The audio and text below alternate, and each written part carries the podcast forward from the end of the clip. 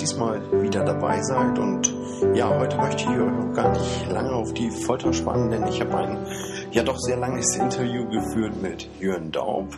Jörn Daub, Inhaber der Firma Daub und Hersteller des Genealogieprogrammes Aegis. Aegis gibt es jetzt seit ja, knapp einem halben Jahr in der Version 2.0 mit vielen, vielen Neuigkeiten und ja, wir haben uns einfach mal darüber unterhalten, was Aegis kann, warum vielleicht Aegis gut ist und warum man sich mal überlegen sollte, mal reinzuschauen, was andere Genealogieprogramme so zu bieten haben. Okay, dann geht's auch schon los. Viel Spaß beim Interview.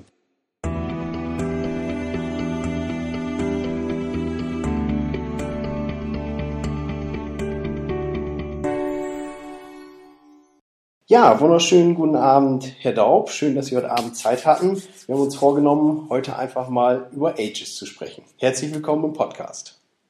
Moin, moin. Ja, ja, wie schon gesagt, freut mich, dass wir heute Abend Zeit haben, darüber zu sprechen. Ähm, das Thema Ages ich mal, für mich jetzt öfter mal präsent gewesen in der letzten Ausgabe des Vereins für Computergenealogie. In der Zeitschrift Computergenealogie war auch ein Test da drin, darum bin ich einfach auch aufmerksam geworden und habe gedacht, Mensch, die Frage nach dem Thema, welche Software setzt man ein, kommt so oft in irgendwelchen Mailinglisten. Ich denke, es ist einfach ein sehr interessantes Thema und vielleicht können Sie einfach mal kurz erzählen, ja, wie funktioniert Aegis, ein bisschen was erzählen über das Programm an sich. Ja, äh, die, die, Frage, welche Software soll man einsetzen, kommt tatsächlich jeden Tag. Und natürlich ist meine Antwort einfach. Äh, unsere Software, nämlich Aegis, aber das äh, darf man von einem Softwarehersteller, glaube ich, nicht anders erwarten. Klar. Ähm, Aegis ist äh, eine Genealogie-Software für Windows, äh, mit der Sie all Ihre Anforschungsdaten, ihre ähm, Forschungszwischenergebnisse, ihre Quellen, ihre Personen verwalten können, ähm, dass sie bei der Forschung dann auch unterstützt und wo sie dann auch entsprechende Ausgaben ähm, von, äh, von ihren Verwandten erzeugen können. was Aegis ganz besonders macht gegenüber anderen Produkten, ist, dass Aegis direkt mit GETCOM-Dateien arbeitet. Das äh, wer nicht weiß, was eine GETCOM-Datei äh, ist, äh, den verwundert das vielleicht erstmal nicht.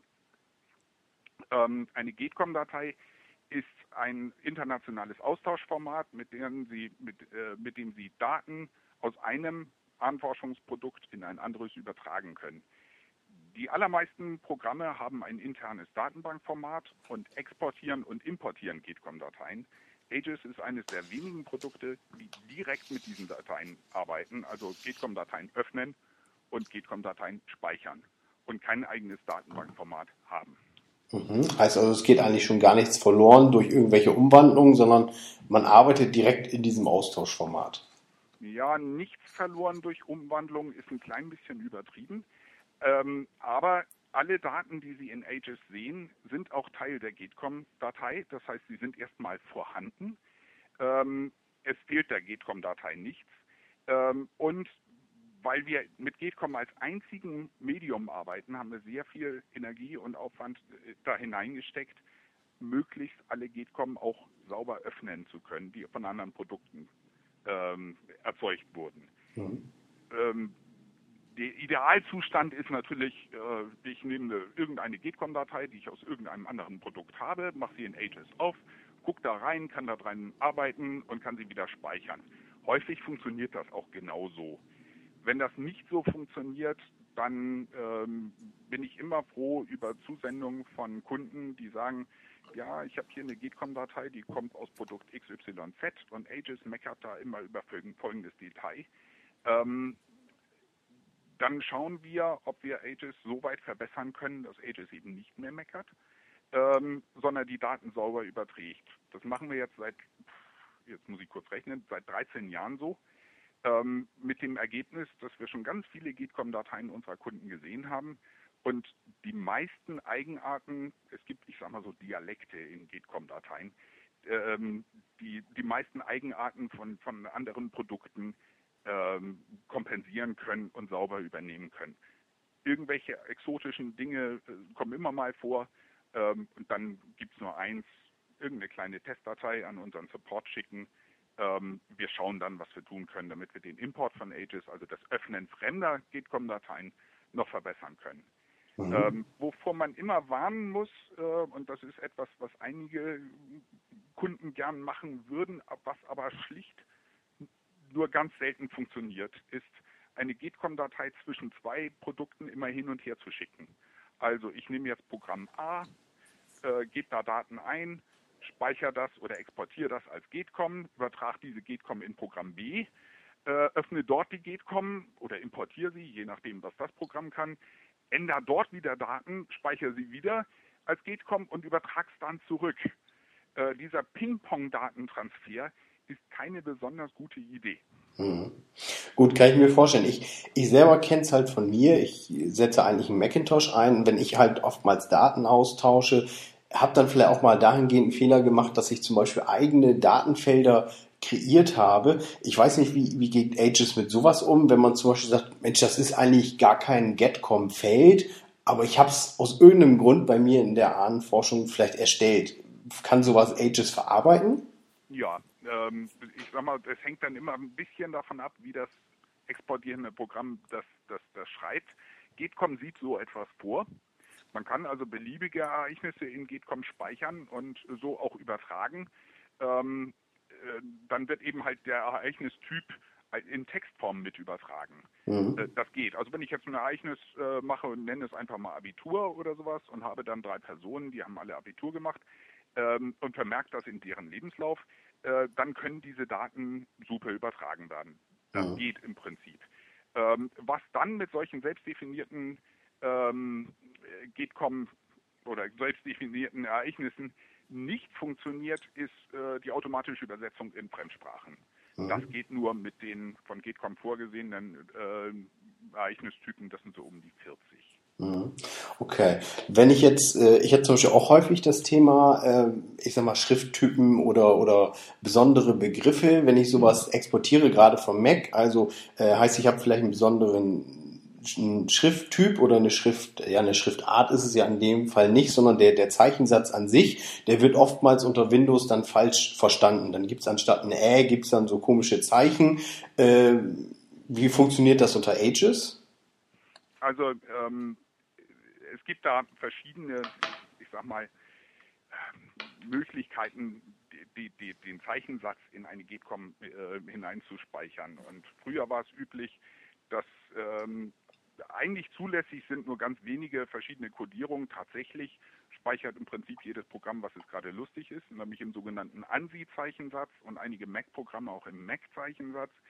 Aegis hat inzwischen ähm, ganz viele solche, ich sag mal, Abwandlungen des äh, GETCOM-Standards kennengelernt und kompensiert sie normalerweise beim Import. Das mhm. heißt, ich glaube, in den letzten drei oder vier Jahren ist mir keine GETCOM-Datei mehr untergekommen, die, wo die Umlaute nicht stimmten. Mhm. Ähm, die Zukunft ist aber eine andere und die Zukunft heißt Unicode. Ähm, in Unicode sind nicht wie in den älteren Formaten immer nur ein paar Zeichen äh, landesspezifisch verfügbar, sondern im Prinzip alle Zeichen dieser Welt, inklusive Hieroglyphen. Ähm, und die werden einheitlich gespeichert, ähm, egal wo man sich befindet. Äh, früher war es üblich, also bis Windows 98, Windows ME war es auch unter Windows gar nicht anders möglich, ähm, dass man einstellte, mein PC steht in Westeuropa und dann konnte man eben deutsche Umlaute oder meinetwegen norwegische eingeben, aber eben nicht tschechische oder polnische. Wenn man dann sagte, okay, mein PC steht in Osteuropa, dann kann ich polnische und tschechische Zeichen eingeben, aber eben keine deutschen Umlaute. Mhm. Mit Unicode, und das ist unter, unter Windows verfügbar ab Windows 2000, also Windows 2000, XP, Vista, äh, Windows 7 oder auch jetzt das kommende Windows 8, ähm, gibt es einen Zeichensatz, der eben das Ganze umfasst, inklusive dann auch gern Griechisch, Kyrillisch, Chinesisch oder im Zweifelsfall Hieroglyphen. Mhm. Ah ja, okay. Heißt also, man ist damit, wenn man diesen äh, Zeichensatz verwendet, kann man das wirklich umgehen, wenn man vielleicht einmal äh, auch aus weiterer entfernter äh, Ländern Vorfahren hat und dort vielleicht besondere Buchstaben hat, kann man die mit Ages ziemlich gut verarbeiten und kann sie auch in der Getcom so gescheit weitergeben, dass das andere Programm das gut versteht. Ja, ja. Damit, damit sind wir dann auch gleich bei der ersten großen Neuerung von Ages 2.0. Ähm, seit äh, Ages 2.0 ist es äh, möglich, in Ages beliebige Zeichen einzugeben, zu speichern, auszugeben, zu exportieren. Alles, was Unicode hergibt. Ähm, bis Ages 1.5 war Ages auch eine von diesen sogenannten Code-Page-Anwendungen. Das hieß also, in Westeuropa waren nur westeuropäische Buchstaben möglich, in Osteuropa nur osteuropäische etc. Ähm, ab Ages 2.0 können Sie auch auf einem deutschen Windows äh, tschechische Buchstaben eingeben. Mhm. Oder griechische oder chinesische oder so etwas. Ähm, das war ein enormer Umstellungsaufwand, ähm, der im Prinzip es erforderte, dass wir einmal den ganzen Quellcode von, von Aegis einmal durchgehen und überall diese Unicode-Unterstützung einbauen. Ähm, das hat, ist auch einer der Gründe, warum die, die, die, das Update von Aegis 1.5 auf Aegis 2.0 eine ganze Weile gedauert hat. Aber damit ist Aegis jetzt im Prinzip zukunftsgewandt und kann sämtliche Zeichen dieser Welt verarbeiten. Und wir finden, das war die Mühe wert. Hm. Ja, sicher. Es klingt auf jeden Fall nach, nach der richtigen Entscheidung. Ähm, wenn Sie einfach, ich sag mal, Ages an sich beschreiben würden und sagen, Mensch, man, man holt sich die Software und man möchte damit anfangen. Ich sag mal, man fängt ja an, man trägt einfach mal ein paar Daten ein. Wie funktioniert das unter Ages? Muss man da ein paar Sachen beachten oder kann man einfach loslegen und es ist an sich schon intuitiv? Gut, also intuitiv ist immer so ein dehnbarer Begriff und jeder Programmhersteller behauptet natürlich, meine Software ist die intuitivste auf der ganzen Welt und niemand braucht jemals ein Handbuch. Ähm, wir bemühen uns mit jeder Version die, den, auch, die, auch immer den Einstieg in die Software noch weiter zu vereinfachen. Ähm, im Falle von Ages äh, gibt es eine zeitlich unlimitierte Testversion, die kann man sich herunterladen bei uns auf der Homepage. Äh, das ist www.daubnet.com. Ähm, die kann man sich runterladen, installieren und einfach mal loslegen. Ähm, das Schlimmste, was passieren kann, ist, dass man mit der Software ein klein bisschen Zeit äh, verbringt und dann sagt, ja, das gefällt mir oder nein, das gefällt mir nicht. Äh, alle anderen Aussagen, natürlich behaupten wir immer, die Oberfläche sei intuitiv, aber ganz ehrlich, das behaupten alle, eigentlich alle. Keiner sagt, hm, ja, ich habe da eine tolle Software, aber man kann sie nicht bedienen. Ähm, deswegen ist es am, am, am besten, man äh, macht sich selbst ein Bild davon, äh, ob einem das gefällt. Auch da haben wir mit Aegis 2.0 einen, wieder einen, wie wir finden, großen Schritt nach vorne getan. Und ähm, das sogenannte Ribbon Interface von Microsoft Office in Ages eingeführt. Soweit ich weiß, ist es die einzige Ahnenforschungssoftware äh, auf dem Markt, die ein solches Ribbon Interface hat. Falls es noch eine andere gibt, bitte ich das zu entschuldigen, dann wüsste ich aber gern welche. Mhm. Ähm, also Benutzer von Microsoft Word oder Microsoft Excel ab der Version 2007 äh, werden dieses Ribbon-Interface kennen. Ähm, und es gibt ein paar, die hassen es. Äh, die meisten Anwender mögen es, also jedenfalls die, mit denen ich gesprochen habe, mögen es lieber als äh, die alten Symbolleisten. Ähm, weil sie schneller zum Ziel kommen. Mhm, das sind also diese, früher hat man, oder bei den meisten hat man ja oben ganz normal eine Menüleiste, da geht so ein Menü nach unten auf, wo die einzelnen Texte stehen und dieses Ribbon, das ist dieses mit denen, wo ich große äh, ja, Bilder visualisiert werden, wo man direkt sieht, das ist der Menüeintrag und ich mich relativ schnell hin navigieren kann. Ja, und wo vor allen Dingen dann eben halt mehrere solche Leisten mit relativ großen Symbolen oben durch Reiter anklickbar sind. Mhm. Wie so Karteireiter obendrauf. Ähm, und einige von diesen Karteireitern ähm, erscheinen erst in, unter bestimmten Bedingungen. Also unter Word sage ich jetzt mal, ich habe dann ein Bild eingefügt, ich klicke das Bild an, dann habe ich oben Reiter äh, mit äh, Funktionen, wie ich das Bild bearbeiten kann. In mhm. Ages sieht das ähnlich aus. Wenn Sie Ages erstmal öffnen, äh, haben Sie nur genau einen Reiter, der heißt dann auch noch Start. Ähm, und da sind so die Grundbefehle. Ich will eine neue Person hinzufügen oder ich möchte eine bearbeiten oder ich möchte gerne mal eine Liste der ganzen Orte sehen. Ähm, alle weiteren Reiter, und davon gibt es einige, erscheinen erst unter bestimmten Bedingungen. Also wenn ich zum Beispiel die Landkartenfunktion öffne, dann sehe ich einen extra Reiter mit lauter Funktionen zum Thema Landkarte. Wenn ich äh, irgendeine eine Listenausgabe öffne, dann sehe ich weitere Reiter mit Funktionen zum Formatieren dieser Liste. Mhm. Ähm, und der, der große Vorteil ist, ähm, dass ich sehr viele Funktionen schneller äh, im, im, Zugriff habe als noch mit Symbolleisten. Und vor allen Dingen auch immer nur dann, wenn sie gerade passen. Mhm. Ähm, Symbolleisten, wenn die Funktionen gerade nicht, nicht äh, bringen, können maximal grau werden, belegen aber immer noch Platz. So ein ganzer Reiter mit Funktionen kann dann auch einfach verschwinden. Äh, wenn ich unter Word gerade kein Bild geöffnet habe, brauche ich die Bildfunktion nicht. Mhm. Dann verschwindet der Reiter. Wenn ich unter Ages gerade keine Druckvorschau offen habe, also keine Liste, kein Diagramm oder irgendwie so etwas, dann brauche ich auch die Formatierfunktion nicht. Mhm. Dann verschwinden die Reiter. Mhm. Heißt, er funktioniert so ein bisschen intelligent, sage ich mal mit. Heißt, er bietet auch nur das an, was jetzt aktuell Sinn macht oder was, was auch eine Funktion hervorrufen könnte. Mit, mit, mit dem Ergebnis, dass die Dinge, die ich machen kann, im Schnitt mit weniger Mausklicks zu erreichen sind als vorher. Mhm. Ähm, und also das war die, die, zweite große Neuerung von Aegis 2.0, dass wir in dem Bereich nochmal uns hingesetzt haben und gesagt haben, okay, Microsoft macht Folgendes mit ihren Produkten. Macht das Sinn für unser Produkt? Mhm. Wir hatten hier diverse Prototypen, wo wir gesagt haben, das könnten wir so umsetzen oder so umsetzen oder so umsetzen oder wir lassen es lieber.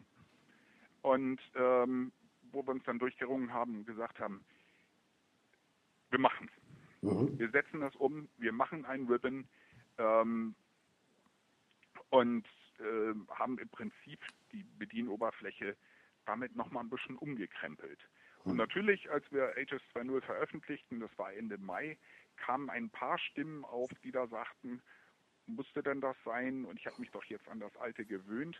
Aber ganz schnell mit dem, mit dem Zusatz, aber das Neue ist eigentlich auch gar nicht so verkehrt.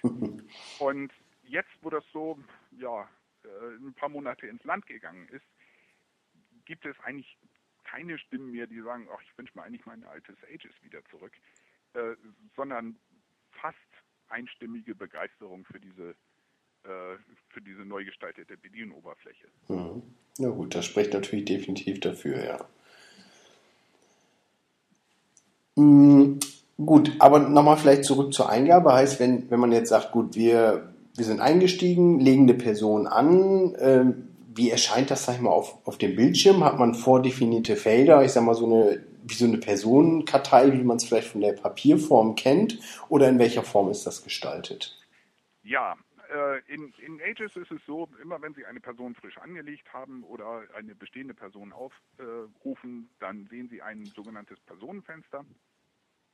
Und das ist in mehrere Teile aufgeteilt, nämlich ähm, alle Daten, die zur Person selbst gehören, alle Daten, äh, die diese Person mit anderen verbindet. Also wer ist der Vater, wer ist die Mutter, mit wem äh, gab es eine Partnerschaft, wer sind die Kinder. Äh, und ein paar vordefinierte Felder, ähm, die man zu dieser Person erfassen kann. Neben den paar vordefinierten Feldern kann ich aber eine Vielzahl von weiteren Daten hinterlegen. Ähm, Im Prinzip kann ich einen ganzen Lebenslauf erfassen. Ähm, ich kann beliebig viele Quellen hinterlegen, Notizen, Medien, also irgendwelche Dokumente, PDF-Dateien, Bilder, was weiß ich, äh, hinter eine Person äh, hängen. Ähm, die vordefinierten Felder, die ich sehe, sind eigentlich erstmal nur ähm, ein, eine Art Schnellübersicht, wann ist er geboren, wann ist er getauft, wann ist er gestorben, wann ist er bestattet ähm, damit ich schnell einschätzen kann, um welche Person handelt es sich hier. Mhm. Ähm, deswegen gibt es nur diese vordefinierten Felder, damit die immer an derselben Stelle erscheinen zur Identifikation und zur Schnelleingabe. Weil das sind so die, die, die, die wichtigsten Eckdaten. Ich kann aber ähm, bis zu acht verschiedene Ereignisse mir vorne auf den Reiter, auf den ersten Reiter legen und sagen, okay, mich interessiert besonders der Beruf oder mich interessiert äh, besonders dies und das äh, Ereignis, die will ich auch gleich vorne eine, eine, eine ähm, Bezifferungsnummer oder was weiß ich nicht, ähm, die möchte ich auch gleich vorne zur Identifikation oder zur Schnelleingabe sehen. Alle weiteren, ähm, das sind äh, bei, bei GETCOM um die 40 oder sowas, ähm, äh, vordefinierten Ereignistypen und beliebig viele selbstdefinierte Ereignisse äh, kann ich im Lebenslauf eingeben, wohlgemerkt auch mehrfach. Also ich kann auch fünf Berufe eingeben, äh, jeweils mit Zeitraum und Adresse oder auch nicht mit Zeitraum und Adresse, je nachdem, wie viel Daten ich habe und wie viel Daten ich eingeben will. Ähm, entscheidend bei Ages ist immer, es gibt keine Pflichtfelder. Wenn Sie etwas nicht wissen, geben Sie es nicht ein. Mhm. Aegis lässt Sie sogar eine Person anlegen, indem Sie nichts eingeben und einfach auf Speichern drücken. Mhm. Okay. Dann haben Sie eine Person, von der ist nichts bekannt. Kein Geschlecht, kein Vorname, kein Nachname, kein Nichts. Mhm. Macht nur mäßig Sinn. Aber es zeigt, wie weit Sie das treiben können, keine Daten einzugeben. Mhm. Ja, klar. Ähm, es gibt also auch keinen zwingenden Grund, warum man in den Nachnamen NN eingeben sollte. Wer das gern möchte, kann das gern tun. Es ist so eine Konvention. Einige geben dort NN ein, wenn der Nachname nicht bekannt ist. Ähm, das ist eine Abkürzung, die aus dem Lateinischen kommt. Ähm, können Sie machen, wenn Sie wollen. Wenn Sie es nicht wollen, Sie können es auch einfach nur leer lassen. Mhm. Okay, aber wenn ich mal angenommen jetzt vielleicht leer lassen, verlangt Aegis das an einer Stelle, dass es sagt, Mensch, ich habe vielleicht nur die Mutter und ich weiß das Kind und muss ich dann den Vater als halt eine leere Person anlegen oder könnte ich der Mutter auch so Nein, Kinder können, und so weiter? Sie können beliebige Verknüpfungen äh, vornehmen, äh, auch ohne dass, äh, ich sag mal, natürlich, um ein Kind zu zeugen, benötigt man einen Vater und eine Mutter. Das ist mhm. wohl wahr. Äh, im, Im Sinne der Ahnenforschung heißt es aber noch lange nicht, dass deswegen, weil ich ein Kind habe, ich automatisch weiß, wer der Vater oder wer die mhm. Mutter ist. Ähm, Sie können eine Mutter hinterlegen äh, ohne einen Vater, Sie können einen Vater hinterlegen ohne eine Mutter, Sie können auch mehrere Väter hinterlegen. Mhm.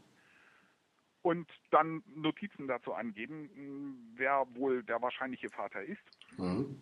Oder aber ähm, einen leiblichen Vater, einen Adoptivvater, einen Stiefvater oder meinetwegen auch zwei Adoptivväter oder drei leibliche oder so etwas. Oh ja, okay. ähm, Sie können auch einer Person zwei Geburten verpassen. Mhm. Ist natürlich faktisch auch wieder Quatsch. Niemand ist zweimal geboren. Mhm. Kann aber, aber aus zwei verschiedenen Quellen noch nicht verifiziert sein. Richtig. Äh, es passiert relativ häufig, dass ich ähm, ein Geburtsdatum habe aus der einen Quelle, das sich um ein paar Tage oder auch gern mal um ein ganzes Jahr von dem Geburtsdatum aus einer anderen Quelle unterscheidet. Ähm, dann kann ich in dem Lebenslauf beide äh, Geburtsdaten erfassen, jeweils die Quelle dahinter liegen und sage, Quelle A sagt, der ist am 1. Januar geboren, Quelle B sagt, der ist am 1. Februar geboren. Ich habe im Moment noch keine Ahnung, was richtig ist, ich kann es aber beides eingeben. Mhm.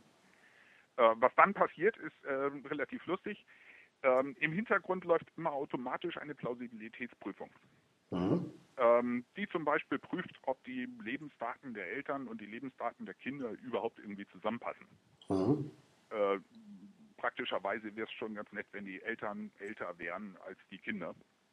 Sinnvoll manchmal. Ja.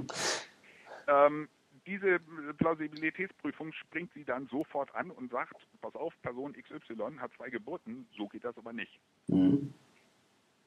Recht hat sie. Mhm. Ganz klar. Aber man, so. man hat einfach den Hinweis, okay, ich habe es ja nun bewusst getan oder habe es vielleicht auch zu sehen gemacht an irgendeiner Stelle. Ne? Richtig. Ne? Richtig. Äh, man kann dann entscheiden, ja, äh, Gister hat recht, ist unplausibel mit zwei Geburten, lasse ich aber jetzt erstmal so. Äh, dann habe ich immer noch, diese Plausibilitätsprüfung legt automatisch eine sogenannte Aufgabe an, habe ich immer noch diese Aufgabe als, als äh, ich Gedächtnisstütze, da und da muss ich noch was dran machen. Mhm. Oder aber ähm, ich sage, ups, ich wollte gar keine zwei Geburten, ich wollte eigentlich die eine Geburt äh, bearbeiten, die ich schon habe. Dann kann man den, den Fehler dann korrigieren. Mhm. Ähm, bei der Dateneingabe, ich, ich selber kenne das zum Beispiel aus meiner Software, die ich einsetze. Äh, wenn ich zum Beispiel sage, ich, ich habe einen bestimmten Ort, wo ganz viele Familien herkommen und ich trage jetzt eine neue Person dort ein und weiß, die ist in dem und dem Ort geboren. Äh, und es gibt ja viele, die sagen, ich habe den Ort, ich habe das Bundesland, haben vielleicht noch eine extra Kennung oder wie auch immer. Damit ich das möglichst gleichmäßig habe, gibt es dafür auch eine zentrale Verwaltung oder so eine Art Vorschlagssystem? Äh, ja, äh, wobei nicht nur für Orte. Mhm. Ähm, alles, was ich in das Feld Ort eingebe, äh, landet in einem extra Fenster, äh, das ich aufrufen kann, namens Orte. Ah mhm. ähm, alles, was ich als Notiz eingebe, landet in einem extra Fenster, also neben der Tatsache, dass der Ort natürlich da steht, wo ich ihn eingegeben habe, äh, steht er in dem Feld Orte. Und wenn ich eine Notiz zu einer Person erfasse, landet sie auch in dem Fenster Notizen, welches ich aufrufen kann. Mhm. Dort habe ich äh, immer die Möglichkeit, einen Eintrag einzuklicken, also beispielsweise einen Ort. Dann zeigt er mir, welche Personen alle mit diesem Ort verknüpft sind. Mhm. Und ich habe eine zentrale Möglichkeit, diesen Ort unten zu benennen. Mhm. Okay, das heißt, dass es in jedem Eintrag mit geändert wird sozusagen. Richtig. Mhm. So kann ich dann auch Dinge harmonisieren. Ähm, diese Fenster gibt es für, insgesamt gibt es da in Ages um die 15 für ähm, für genau solche Dinge, wenn ich beispielsweise bei den Personen ihre Religionszugehörigkeit eingegeben habe, ähm, dann passiert das relativ leicht, dass man bei dem einen sagt, ähm, der war evangelisch e.V., bei dem nächsten schreibt man e.V. Punkt. Äh, der, der, nächste ist katholisch, dann schreibt man KATH. Äh, bei dem dritten schreibt man RK für römisch-katholisch. Mhm. Ähm, das, ich sag mal, wäre wär, wär eine relativ leicht äh, äh, nachzuvollziehende Inkonsistenz, sage ich jetzt mal.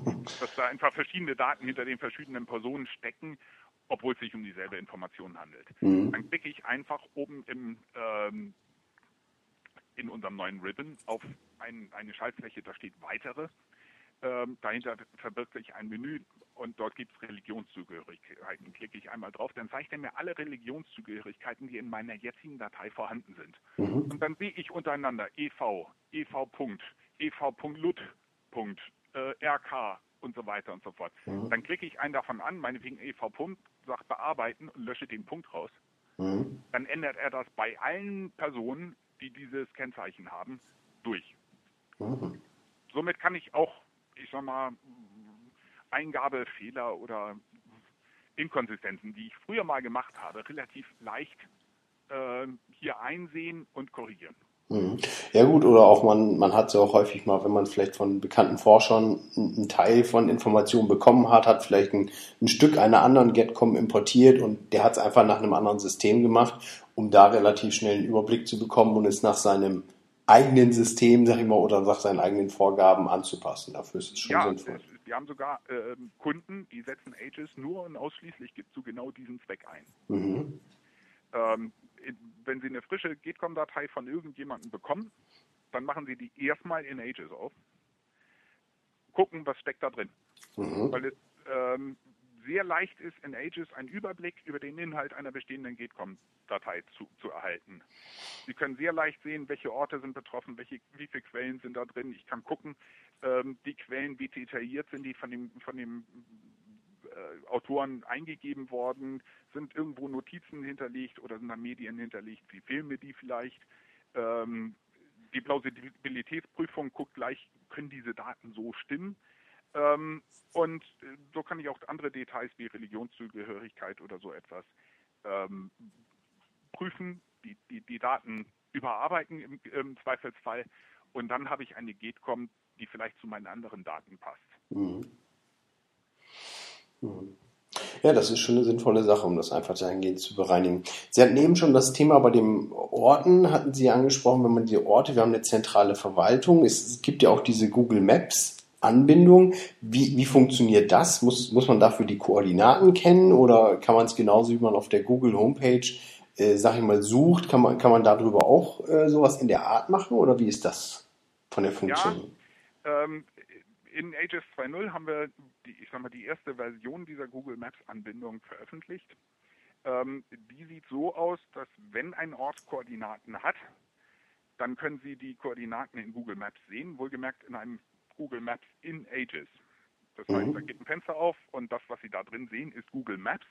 Aber Ihre Daten werden niemals an Google geschickt, sondern die Oh. bleiben bei Ihnen.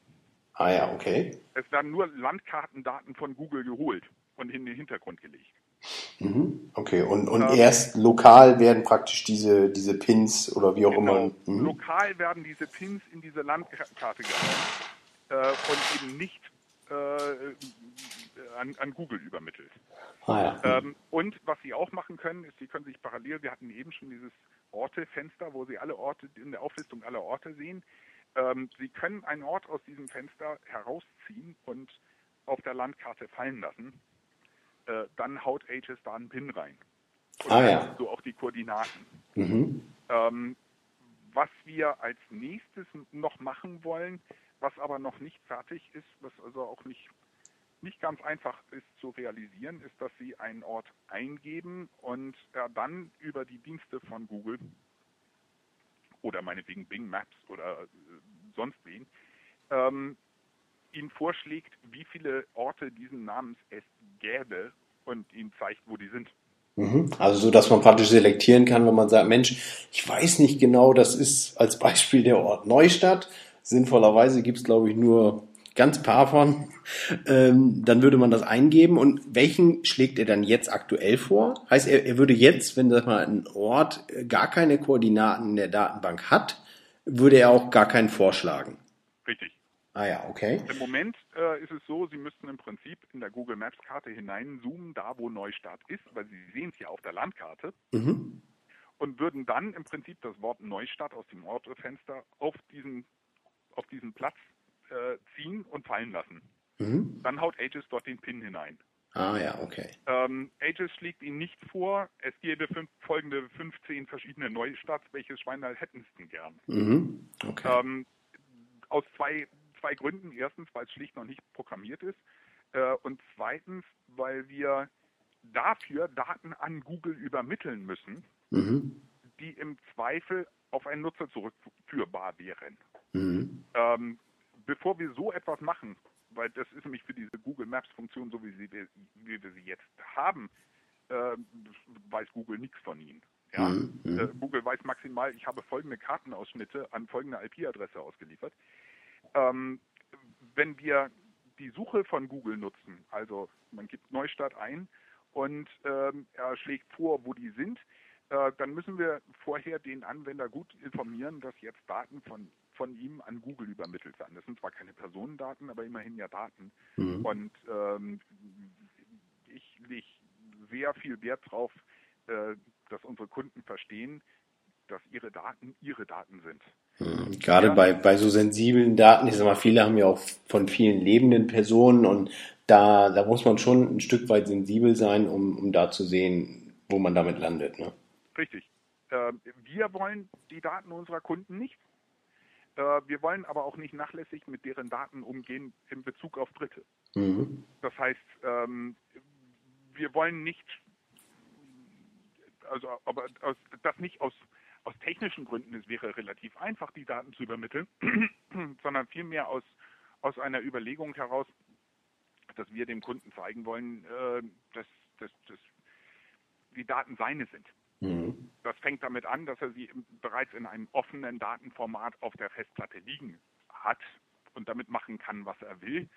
Ähm, und das geht damit weiter, dass wir die nicht an irgendwelche Internetdienste übermitteln, ähm, zumindest nicht ohne ihnen vorher Bescheid zu sagen. Mhm. Ähm, und dieses bedient dieser, dieses User Interface, also diese Bedienoberfläche, die einem dann ermöglicht, ich kann Neustart eingeben, ähm, Aegis nimmt Kontakt auf zu Google und sagt, wie viele Neustarts hätten Sie denn gern? Ähm, und der liefert 15 zurück. Muss dann auch sauber dem Kunden klar machen, pass auf, hier wird, werden Daten übermittelt. Im Falle von Mhm. Neustadt oder Hamburg oder München ist es noch relativ egal. Ähm, wenn aber jemand andere Ortsbezeichnungen eingibt, äh, sagen wir mal so, äh, ich gebe Bergen-Belsen ein, Mhm. Dann kann man vielleicht schon interessieren, äh, schon, schon erkennen, dass es ein Interesse gibt, dass nicht Dritte wissen, was man damit zu tun hat. Mhm. Äh, das kann natürlich sein, dass eigene Verwandte äh, dort äh, verstorben ist oder aber auch, dass man jemanden hat, der da tätig war. Äh, hat keinen zu interessieren. Aber daran kann man jetzt nur mal ähm, äh, erkennen, dass bereits ein einfacher Ortsname äh, unter Umständen ein heikles Thema sein kann. Hm. Ja, richtig.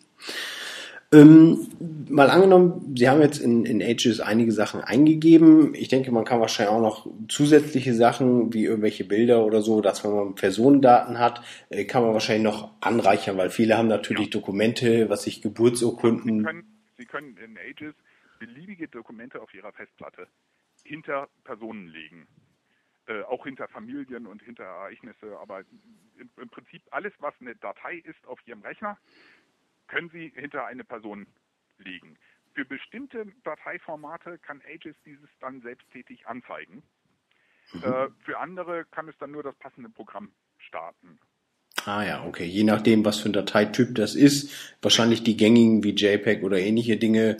Und, Aegis selbst, äh, mhm. also JPEG, Bitmap, so etwas. Ähm, auch ein paar ähm, äh, Audioformate und äh, Videoformate kann es selbst darstellen. Ähm, PDF-Dateien kann es normalerweise die erste Seite davon da in Aegis selbst darstellen, sofern Acrobat Reader installiert ist. Mhm. Ähm, ist der nicht installiert, dann kann er nur welches äh, im Prinzip die Datei doppelklicken, so wie man es im Windows Explorer machen würde. Mhm. Ähm, und dann startet das Programm, welches für PDF-Dateien zuständig ist. Gibt mhm. es auf dem Rechner gerade kein Programm für dieses Dateiformat, dann kann Aegis leider auch nichts starten und auch nichts anzeigen. Aber es kann nach wie vor diese Verknüpfung mit dieser Datei verwalten. Mhm. So dass es praktisch nicht, nicht verloren geht, wenn, wenn diese Datei da irgendwo vorhanden ist. Und diese Dateien, das sind praktisch Links auf Dateien, die auf der Festplatte sind, oder sind die in die Getcom dann mit eingebettet? Nee, das sind Verknüpfungen zu den Dateien. Mhm. Das heißt, ich habe meinetwegen irgendwo in meinem Bilderordner habe ich ein paar Fotos von der Familienfeier. Ähm, irgendwo in einem anderen Ordner habe ich ein paar Scans ähm, von, von alten Dokumenten. Ähm, diese Dateien sind den, also sind hinter die Personen hinterlegt, aber nur als Verknüpfung. Mhm. Ähm, das heißt, sie liegen auch nicht zweimal auf der Festplatte, sondern genau einmal, nämlich da, wo, wo sie liegen. Mhm. Das, hat den großen Vorteil, dass die GETCOM-Datei, mit der ich arbeite, schön klein bleibt. Mhm. Und vor allen Dingen die Dateien auch während der gesamten Zeit für andere Programme zur Verfügung stehen. Mhm. Also ich kann äh, die, die Scans, die ich da habe, mit irgendeinem anderen Programm weiterverarbeiten oder meinetwegen die Bilder von der, von der, von der Familienfeier habe ich jetzt nicht nur in meinem Ahnenforschungsprogramm, sondern auch in diesem Ordner. Mhm. Ich kann jetzt sagen, okay, ich lade jetzt äh, irgendein Bild äh, hoch zu einem Fotodienst und hätte jetzt gern ein großes Poster davon. Mhm.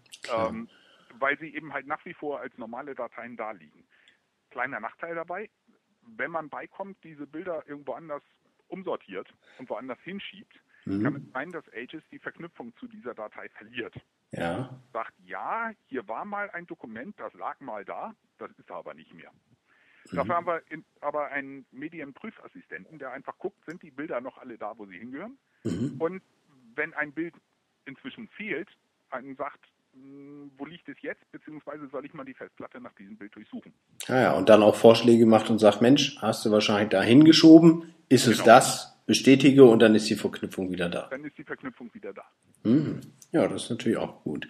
Ähm, ich sag mal, immer auch ein wichtiges Thema. Wir haben jetzt schon gesagt, Personendaten einpflegen, Bilder einpflegen. Äh, zu jeder Information gehört ja eigentlich auch immer eine gescheite Quelle. Wie ist das bei Aegis? Ist das auch irgendwie zentral oder wie sind die Quellen in Aegis organisiert? Ja, auch da folgt Aegis in, in großem Umfang dem, was GETCOM so ein bisschen vorgibt. Ähm, und da gibt es allerdings viele Missverständnisse, was GETCOM könne oder was GETCOM nicht kann.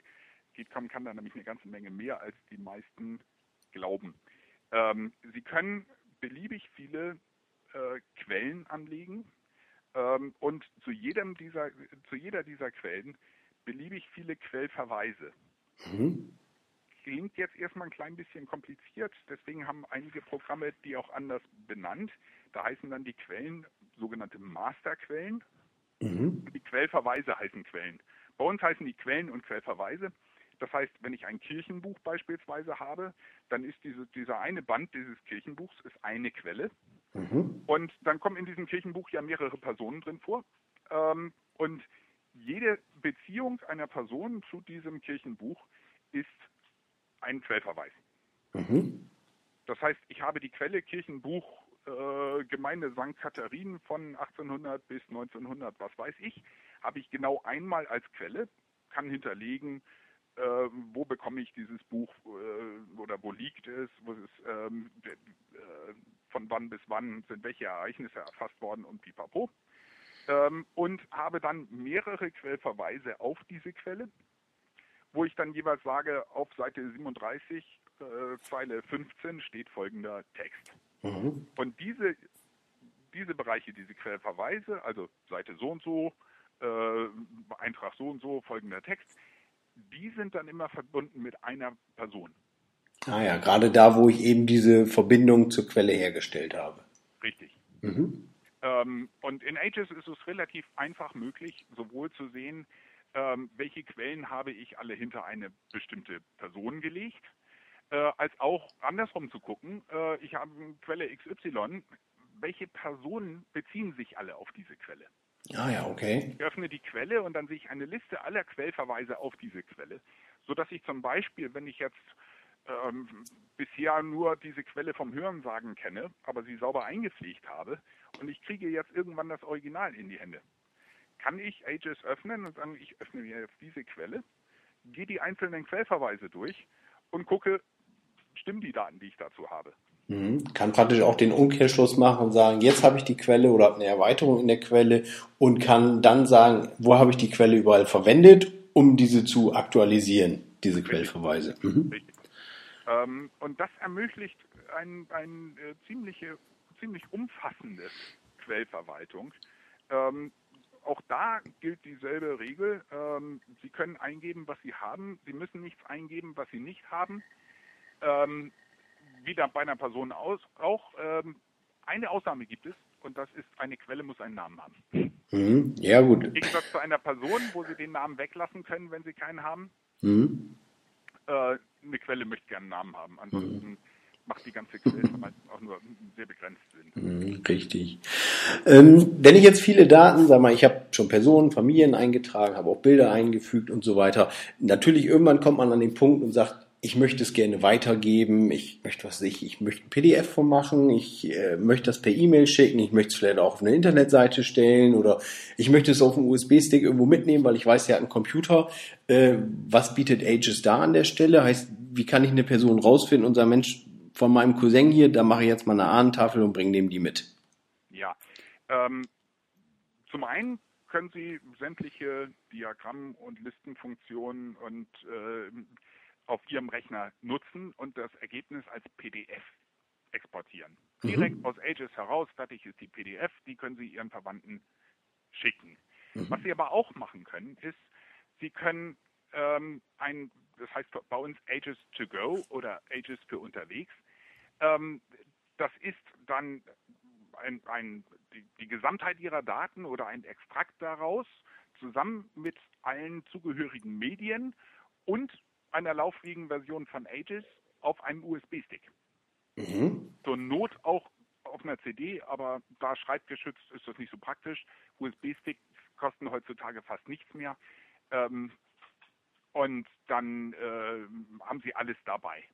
Äh, das geht direkt aus dem Dateimenü von Ages heraus, wobei Dateimenü heißt ja jetzt nicht mehr Dateimenü, sondern es ist diese Menükugel, die oben links ist. Mhm. Äh, da gibt es diesen Export und da sagen Sie dann, ich hätte gern Ages für unterwegs äh, sagen dann entweder alle Personen oder alle Verwandten von Karl-Heinz ähm, mit Medien, ohne Medien, mit vertraulichen Daten, ohne vertrauliche Daten, Notizen, äh, Quellen und sagen dann nur noch auf folgenden Stick und dann kopiert er alles da drauf. Mhm. Und können diesen Stick zu Ihrem Verwandten mitnehmen, mhm. dort in den Rechner ste stecken ähm, und dann haben Sie ein lauffähiges Aegis mit all diesen Daten mhm. auf den Stick. Ah ja, heißt also, er braucht im Endeffekt nur einen Windows-Rechner, kann das so an der Stelle nutzen. Äh, kann er dann in dieser Datei oder das, was er da hat, auch Ergänzungen machen oder ist es nur praktisch ist das ein, ein, ein, vollwertiges Aegis. Das mhm. heißt, ähm, derjenige, der den Stick jetzt äh, irgendwo ähm, in seinen Rechner äh, steckt, kann mit Aegis genau dasselbe machen wie der, der den Stick erzeugt hat. Mhm. Okay, und gibt es auch eine Möglichkeit, ich sag mal, das, das zu synchronisieren? Als Beispiel, ich nehme diesen Stick mit zum großen Familientreffen, zeige den allen ganz stolz, hier, guck mal, das und das und das geht alles.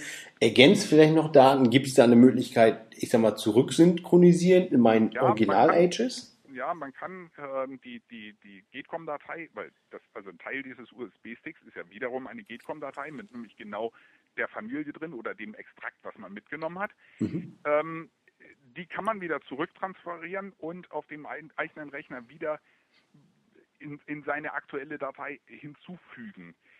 Das ist aber, ich sag mal, mit ein paar Warnungen versehen, mhm. ähm, weil Aegis dann äh, versuchen wird, die Daten zu kombinieren, statt sie zu ersetzen. Ah ja, okay. Er denkt praktisch, es ist ein frischer Datensatz und prüft dann wahrscheinlich, ob es die Person gibt und dann muss man sie wirklich miteinander verbinden und prüfen, was ist nun wirklich doppelt. Richtig. Also mhm. äh, es wäre so, dass wenn Sie also eine, ein, ein, einen Datensatz mitnehmen und da ist jemand am 1. Januar geboren und jetzt äh, unterwegs ähm, ändern Sie diese Daten, diesen Datenpunkt äh, zum 2. Januar und kommen dann wieder zurück, dann haben Sie zum, zum Schluss eine Person, die zweimal geboren ist, nämlich am 1. Januar und am 2. Januar. Mhm. Er wird nicht beikommen und Ihre Daten ersetzen durch die neuen Mhm.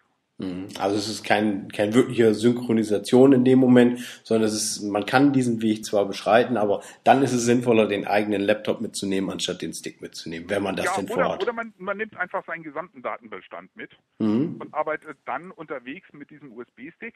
Mhm. Und wenn man wieder zurück äh, ist, dann arbeitet man mit diesen Daten weiter. Mhm. Okay, ja. Und führt sie nicht wieder mit seinem alten Bestand zusammen. Mhm. Setzt aber eben halt voraus, dass man seine Daten komplett mitnimmt mhm. und nicht den Extrakten. Mhm. Gut, ähm, wenn ich jetzt aber jemanden habe, wo ich sage, Mensch, den kenne ich nur übers Internet, kommt aus Amerika, dem möchte ich mal äh, was zuschicken. Gibt es da auch, ich sag mal, vorgefertigte Reports oder es gibt ja auch diese, diese Fächercharts, was so ein bisschen grafisch aufwendiger ist. Gibt es da auch irgendwelche Vorlagen? Ja, also wir haben ähm, habe jetzt die genaue Zahl vergessen, aber wir haben eine ganze Reihe von vor, vorgegebenen Listen und Diagrammen, ähm, die Aegis so erstmal erstellen kann. Und von dort aus können Sie dann noch verschiedene Layouts äh, anwählen, die also optisch und inhaltlich sich dann von dem, von, de, von dem ersten Vorschlag, von dem Standard-Layout unterscheiden. Mhm. Ähm, und das können Sie dann entweder ausdrucken oder als PDF-Datei exportieren oder im Falle von Grafiken können Sie jetzt neuerdings auch SVG-Dateien exportieren. Mhm. Vielleicht ist sehr interessant fürs Internet. Äh, SVG ist ein neuer Standard, der sich zunehmend durchsetzt für solche Dinge wie, wie Diagramme. Mhm. Ähm, und äh, können dann, ich sag mal, mit wenigen Mausklicks ein doch optisch sehr ansprechendes Diagramm erzeugen und dann ihren Verwandten entweder ausdrucken für, die, für das nächste Familienfest oder übermitteln per E-Mail oder per mhm. was auch immer. Mhm.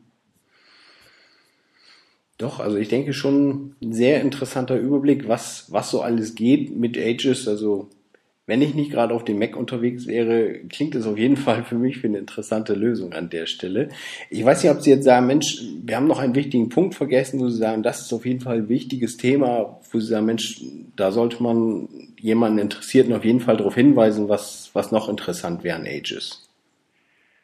Eigentlich, ähm, Ages ist in den letzten 13 Jahren so sehr gereift und hat so viele Funktionen äh, bekommen, die es auch von anderen Produkten absetzt, dass es eigentlich nicht fair ist zu sagen, das ist noch ganz toll oder dies ist noch ganz besonders oder ähm, sondern also es ist einfach nicht fair den Funktionen gegenüber. Äh, da gibt es so viele Kleinigkeiten, ähm, die für einen Anwender einen echten Unterschied machen können.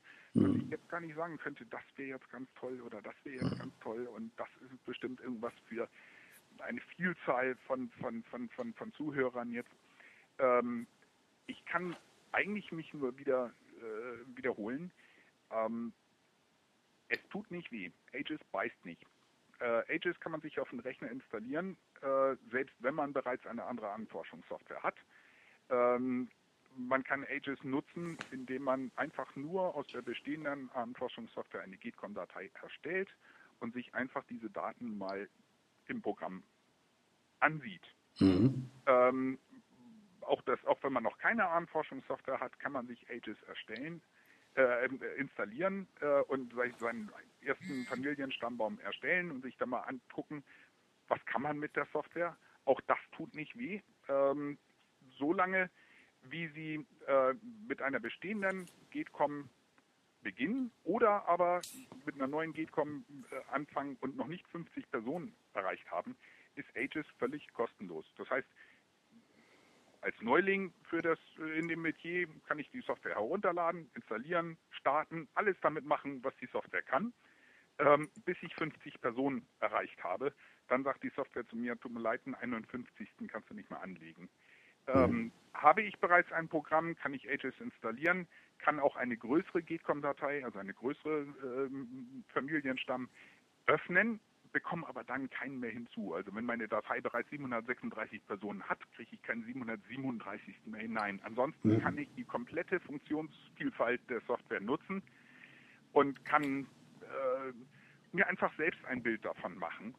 Und wenn mir die Software gefällt, sei es als einzige Ahnforschungssoftware auf dem Rechner oder sei es beispielsweise nur um die Plausibilitätsprüfung zu nutzen, weil einem die Ergebnisse gefallen oder nur um bestimmte Ausgaben zu erstellen, äh, dann kann man nach einem beliebig langen Test sich entscheiden und sagen, ja, das ist ein Produkt für mich, ähm, ich kauf's. Ähm, die Software kostet 39,95. Mhm. Ähm, Sie brauchen nur bei uns auf die Homepage zu gehen und zu sagen, ich hätte gern Lizenzschlüssel. Ähm, das Geld zu bezahlen, da gibt es verschiedene Bezahlmöglichkeiten per Kreditkarte, per Überweisung. Ich glaube, die nehmen auch Bargeld per Briefumschlag. Das macht ein Dienstleister für uns, der eben halt weltweit verschiedene Zahlungssysteme annimmt. Mhm. Äh, sobald das Geld dann da ist, erhalten Sie eine E-Mail von uns ähm, mit einem Lizenzschlüssel. Und diesen Lizenzschlüssel geben Sie in Aegis ein. Es gibt kein, äh, ist nicht keine Notwendigkeit, die Software neu zu installieren oder Sie kriegen auch keine neue Software, sondern es ist die Software, die Sie die ganze Zeit schon haben, die Sie die ganze Zeit getestet haben, die mit diesem Schlüssel freigeschaltet wird und dann beliebig viele Personen aufnimmt. Ach so, und eins hatte ich noch vergessen. Solange wie Sie noch keinen Schlüssel eingegeben haben, haben Sie in jedem Ausdruck unten so ein kleines Wasserzeichen. Mhm. Das ist erstellt mit der Shareware-Version. Ähm, einfach nur, um zu zeigen, was können die Ausdrucke. Sie können alle Ausdrucke erstellen, aber sie kriegen halt immer diesen kleinen Hinweistext. Mhm. Sobald Sie den Schlüssel eingegeben haben, können Sie zum einen beliebig viele Personen hinzufügen und dieser Hinweistext verschwindet. Mhm. Gut, aber ich denke, was auf jeden Fall ein wichtiges Kriterium ist oder wo bestimmt viele auch Angst vor haben, ist, man fängt mit einer Software an, trägt ganz viel ein, muss dann einen neuen Schlüssel und muss womöglich irgendwo mit neu anfangen. Haben Sie aber ja eben schon gesagt, heißt, man kann einfach die bestehende Software öffnen, sein Datenstamm bleibt komplett gleich, man hat einfach nur die Software freigeschaltet und kann komplett weitermachen. Richtig. Das, dasselbe gilt auch für alle Updates. Ähm, wir kriegen erstaunlich häufig E-Mails, wo Kunden fragen, ja, es gibt ja ein neues Update von Ihnen, bleiben denn meine Daten, erhalten, wenn ich dieses Update aufspiele?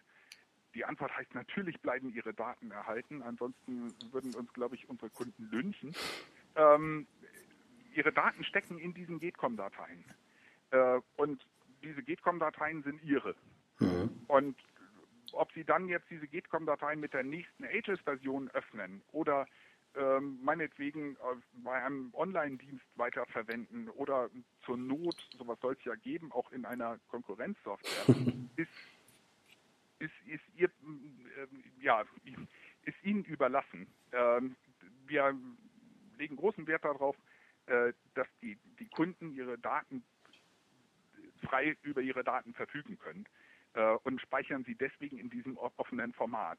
Mhm. Ähm, sollte, sollten Sie auf irgendein Betriebssystem wechseln, für das es Ages nicht gibt, oder ähm, auf, ich sag mal, auf dem iPad. Es gibt kein Ages fürs, fürs iPad, zumindest noch nicht. Ähm, dann haben Sie bereits eine GETCOM-Datei, ähm, die Sie übertragen können, in was auch immer für eine Ahnenforschungssoftware Sie dann auf dem iPad haben, sodass Sie Ihre Daten unterwegs mitnehmen können. Mhm. Ähm, Sie brauchen nur in Ages, wenn es eine neue Version gibt, runterladen, installieren. Sie brauchen auch die alte Version nicht deinstallieren, einfach drüber bügeln reicht total. Mhm. Ähm, wenn sich die Ziffer vor dem Komma geändert hat, also wie im Falle von 1.5 auf 2.0, dann benötigen Sie einen neuen Lizenzschlüssel. Alle anderen Updates, also beispielsweise die 2.01, das ist ein kleines Update, was wir im Juli gemacht haben. Und jetzt äh, in paar Tagen hoffentlich können wir die Version 2.02 veröffentlichen. Alle anderen Updates, die nach dem Komma sich nur ändern, sind für alle Kunden kostenlos. Mhm. Auch für die, die noch in der Testphase sind. Also wenn Sie mit 2.0 angefangen haben zu testen und zu sagen, ähm, ja, aber da gibt es jetzt ein Update, äh, da der Test nicht zeitlich begrenzt ist. Es ist kein mhm. 30-Tage-Test. Mhm. Könnte ich morgen sagen, okay, ich lade mir 201 runter und guck mal, weil da war noch etwas, was mir nicht so gefallen hat, vielleicht ist das ja jetzt behoben, ähm, dann können Sie das jederzeit machen. Mhm. Ja. Ja, super Geschichte. Also, wie gesagt, mir sagt die Software vom, vom Sehen, vom Hören auf jeden Fall auch zu. Und ich, ich denke, so wie sie es anbieten, da mit, mit einer kostenlosen Testversion unbegrenzt ist es schon eine feine Sache. Und ja, vielleicht hat ja auch der eine oder andere nochmal Lust bekommen, ein bisschen was anderes auszuprobieren und schaut einfach mal vorbei. Und ja, von meiner Seite kann ich nur sagen, besten Dank, dass Sie sich die Zeit genommen haben, einfach mal ein bisschen drüber zu erzählen und ja, super. Ja, ich habe zu danken. Vielen Dank fürs Gespräch. Ja, alles klar. Besten Dank und schönen Abend noch. Bis dann. Gleichfalls. Tschüss. Tschüss.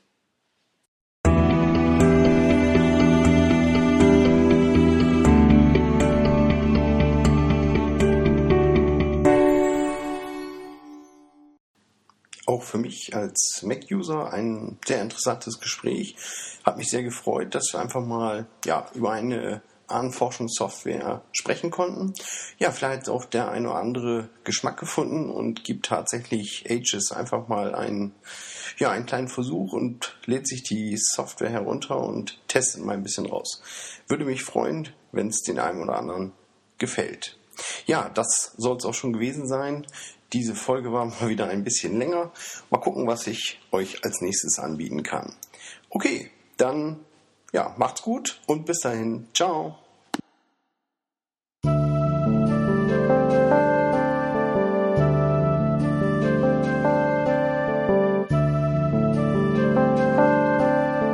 Wenn wir schon nicht wissen, wohin wir gehen, sollten wir wenigstens zu gründen